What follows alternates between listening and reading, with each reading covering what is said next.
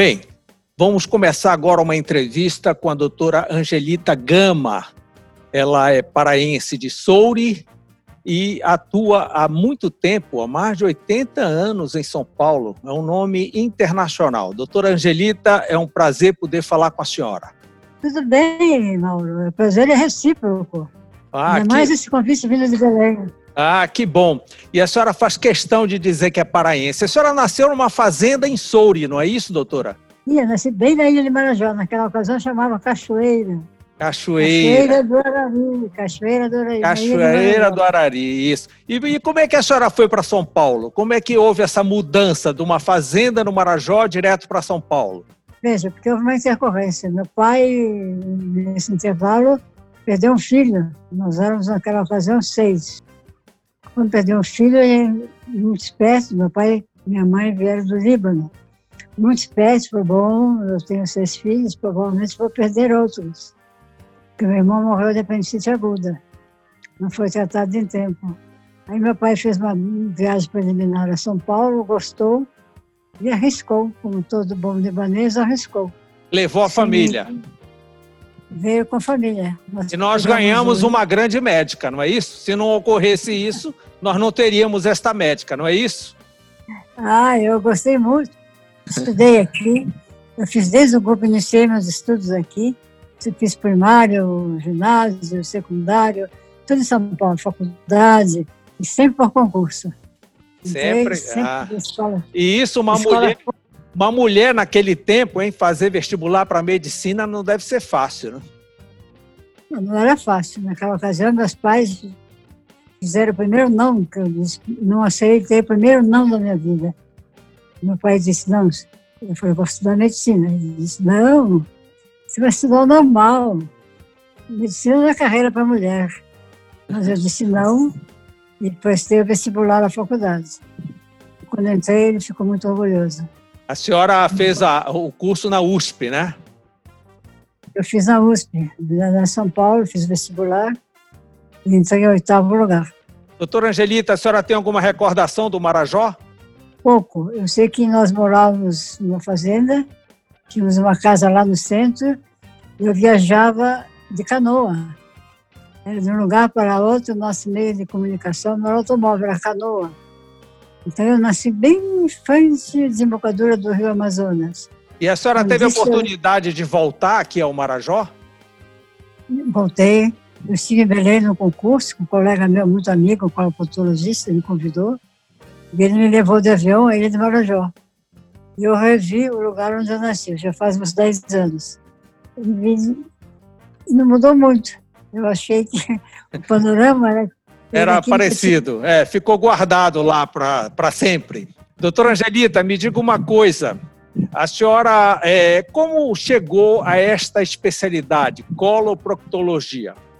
Eu fiz a faculdade e quando eu estava no, terminando a minha residência, houve um congresso internacional de coloproctologia em São Paulo, onde estavam presentes os grandes nomes da coloproctologia mundial, capas de livro. Eu entrei em contato com eles e falei, bom, dentro da cirurgia, eu tenho que escolher um, uma especialidade dentro da cirurgia. Eu fiz residência de cirurgia.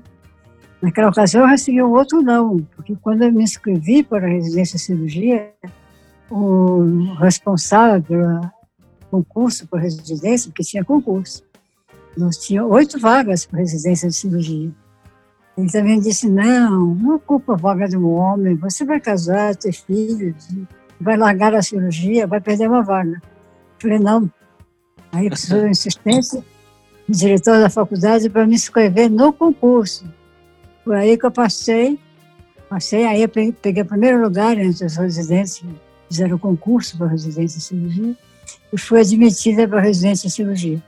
E aí começou a minha vida. E quando eu terminei a residência, eu assisti esse congresso internacional de colovatologia. E achei que eu deveria ir para a Inglaterra, porque os grandes nomes da farmacologia vinham da Inglaterra naquela ocasião. Isso foram nos anos entre 65, por aí. Então eu pedi uma bolsa de estudos do consulado britânico e escrevi uma carta para ser estagiária nesse hospital que chamava St. Mark's Hospital. E lá também não, não aceitavam mulheres. Eles disseram não. Terceiro não. Terceiro não na minha vida. Poxa, não, que... Bem, a senhora depois casou, mas preferiu não ter filhos, adotou a profissão. A senhora acha que hoje em dia é muito difícil a mulher compartilhar as duas vidas, profissional e materna? Fácil não é, porque a medicina exige muito. E, a, claro, o filho é uma profissão também, maternidade é uma profissão muito elogiável. Então é difícil, mas hoje há mais especialidade, porque as crianças começam na escola com, já com cinco, quatro, né? crianças de dois anos vai à escola. Então, no período que vai à escola, a mulher está livre. Então, é mais fácil, mas no meu tempo não havia isso. Então, era bem mais difícil.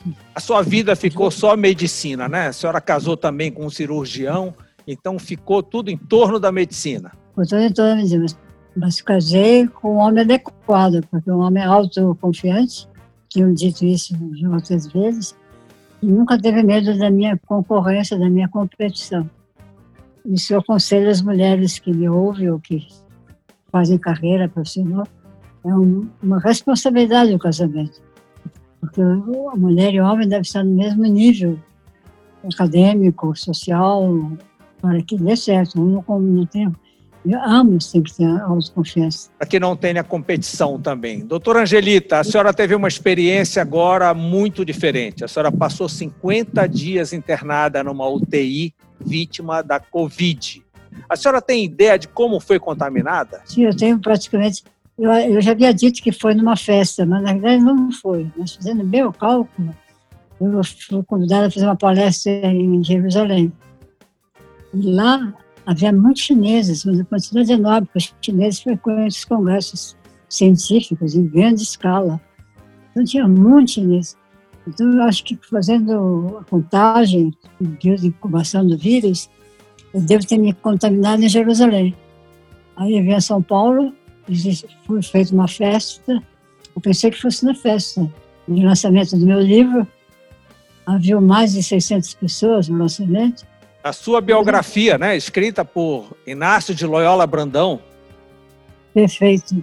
Inácio de Loyola Brandão. Ficou muito bonito. Foi lançado numa festa, numa cerimônia, no, no buffet Charlot. Uma festa elegante, tinha mais de 600 pessoas. A princípio, eu achei que a minha contaminação havia sido mas não foi. Mas, na verdade, na verdade, a senhora já estava contaminada. Já estava contaminada. Então, fui seguramente em Jerusalém. E a senhora acompanhou toda essa questão? Quando, quando, é que a senhora decidiu ir para o hospital? Eu cheguei, eu tinha ido à festa, dois, três dias depois, você vê que não foi durante a festa. Eu comecei a sentir dor no corpo, foi o meu primeiro sintoma. Eu já tive muito poucos sintomas, eu tive dor no corpo, uma febrícula, não chegou a ser febre alta. Eu falei, opa, eu devo estar com algum vírus. Eu não relacionei de imediato ao Covid, porque foi em março, isso foi no dia 11 de março. Ainda nos falava assim como hoje, assunto global de jornais, televisão, rádio. Mas eu devo estar com uma virose. Eu fui ao hospital e lá foram feitos testes. Eu estava bem. E a única localização da minha infecção foi pulmonar. A senhora, chegou a ver, a senhora chegou a ver a sua imagem? Ah, eu vi. Eu vi a tomografia. Quando eu cheguei, foi pedido uma tomografia de tórax, abdômen, e a tomografia de pulmão era uma tragédia. E a senhora já sabia que seria entubada, né, doutora? Ah, eu vi a, o pulmão totalmente tomado. Mas eu estava os demais órgãos todos perfeitos. Foi a localização apenas pulmonar. E nessa hora eu comecei a fica com um pouco de falta de ar. E como é que é ficar 50 dias na UTI? Em algum momento a senhora acordou, a senhora teve consciência ou ficou sedada o tempo todo? Não, quando eu vi a tomografia, logo de início foi chamada a equipe do hospital, uma equipe muito boa, o Hospital Alemão Oswaldo Cruz, que é lá que eu trabalho. Foi chamado o infectologista, o Dr. Gilberto Torquato. Foi chamado uma equipe de tórax, o Dr. Rodrigo Souza, que é um cirurgião torácico de imediato começava com falta de ar, me foi feita uma traqueostomia. Felizmente, não tem mais nem cicatriz da traqueostomia. E aí eu pedindo, inclusive, a minha autorização. Eu falei, não, estou aqui, vocês é que mandam, vocês são médicos, eu aqui estou com os doentes, pode fazer essa questão. E aí, entubei, e a partir desse momento, os dias que eu permaneci entubada, eu não tenho a menor noção do que se passou. A senhora chegou a tomar cloroquina? Não, porque a equipe, inclusive antes, quando comecei com falta de ar e consumir, a equipe falou, olha, tem a cloroquina, e eu já tinha ouvido falar da cloroquina. Eu falei, não, eu prefiro não tomar, porque eu já tinha uma cirurgia cardíaca, eu tinha um defeito na minha válvula óssea, e aí eu já tinha sido operado, tinha uma cirurgia cardíaca. Então eu falei, eu prefiro não tomar, porque eu sou uma população de risco. Então eu prefiro não tomar, não se sabe bem os efeitos. Então eu não cheguei a tomar a cloroquina. Felizmente eu não tomei. E quando a senhora acordou depois da estubação, a senhora acordou falando? Eu acordei, vi através da. Eu estava totalmente isolada. Eu vi alguns amigos que me visitavam diariamente, vi o meu marido, o Gama, vi a equipe médica. Eu falei, que alegria, estou viva, renasci. Eu tive uma sensação de felicidade. Falei, bom, hoje é o primeiro ano meu de vida, primeiro dia de vida. e o que é? Agora, agora e a nova Angelita Gama, o que significa? Eu vou dizer, eu estou com uma sensação de felicidade. Eu sempre gostei da vida, costumo dizer isso, sou uma pessoa alegre. Tudo para mim deu certo, não foi sem sacrifício, sem trabalho. Mas eu costumo também dizer que o meu hobby é trabalhar. Eu gosto de trabalhar, vai com prazer.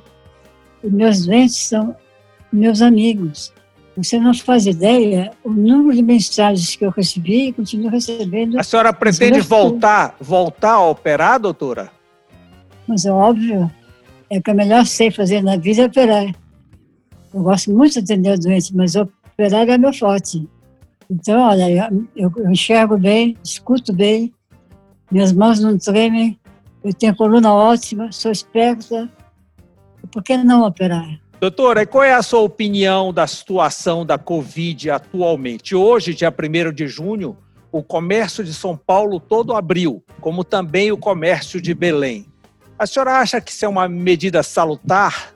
Eu tenho dúvidas, porque alguns países o comércio abriu totalmente, começou a haver acúmulo de pessoas, houve uma reincidência do aumento de infecção. Quer dizer que eu não estou bem segura, porque não existe remédio contra o vírus. Na verdade, não existe. Existe remédio contra as complicações que eventualmente... É, controlar as consequências, né? Claro, então o distanciamento entre as pessoas é muito importante.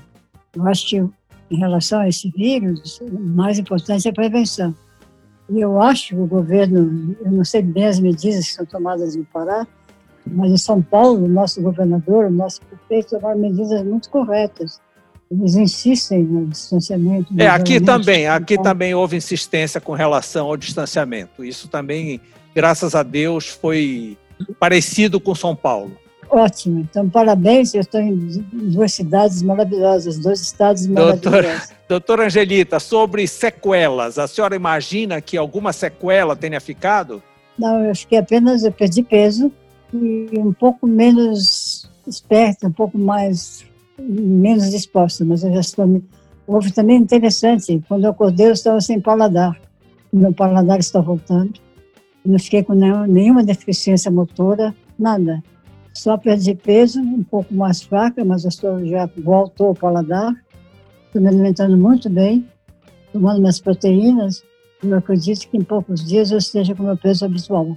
Poxa, que bom. A senhora é uma pesquisadora de reconhecimento internacional. O que é que a senhora acha da pesquisa atualmente no Brasil?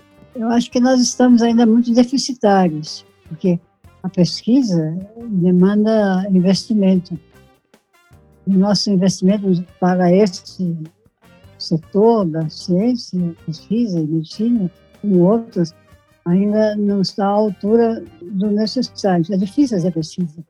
Toma tempo, é caro, demanda equipamentos, demanda contratação de pessoal grande, então precisa haver financiamento. Muitas das pesquisas que eu fiz, algumas delas foram financiadas pela FAPESP, que aqui em São Paulo funciona muito bem. Então a gente precisa ter apoio, a gente precisa contratar técnicos, laboratório, então Na maioria das vezes, os cientistas pagam pelas suas pesquisas, porque não existe auxílio. Como não existe auxílio das nossas instituições de ensino, a viagens de estudo, a gente tem que procurar patrocínio de outras formas. Doutora, a senhora soube, enquanto a senhora estava na UTI, que numa entrevista coletiva, o ministro da Saúde, doutor Henrique Mandetta, chegou a divulgar que a senhora tinha falecido. Como é que a senhora soube dessa notícia? Eu só soube disso depois. Sim. Eu sei que meus amigos e o Gama sofreram muito com essa notícia que foi falsa. Correram para. Eles tinham acabado de sair do hospital quando receberam a notícia. Não acreditaram, mas voltaram ao hospital. Eu só soube quando eu acordei. Então. Que bom, que bom. A senhora sabe que eu, eu assisti a essa entrevista ao vivo e cheguei a tuitar. E os seus amigos de Belém, seus alunos, seus colegas, muito competentes, imediatamente começaram a telefonar. Estavam todos ligados na senhora. É, ligaram para o meu marido e ligaram para o meu colaborador, o Rodrigo Pérez, que está sempre comigo recebeu numerosos telefonemas do Brasil inteiro. O Brasil disse que Por um lado é muito bom, né, doutora, saber que é querida. Foi muito gratificante, muito gratificante. Olha, Mas... eu agradeço essa entrevista, desejo saúde para a senhora, tudo de bom. E a gente sente o maior orgulho toda vez que a senhora faz questão de referendar que é paraense. Oh, tenho muito orgulho de ser paraense. Eu digo sempre que eu sou paraense, da ilha de Marajó. Morei em Belém há algum tempo. Muito Agora, obrigado. Muito obrigado muito por essa sua entrevista. Muito obrigado por essa sua atenção para conosco. Então, muito obrigada a você, obrigada aos colegas e aos meus amigos e clientes que estão me assistindo. Muito obrigada. Boa noite, doutora Angelita Gama. Muito obrigada, boa noite.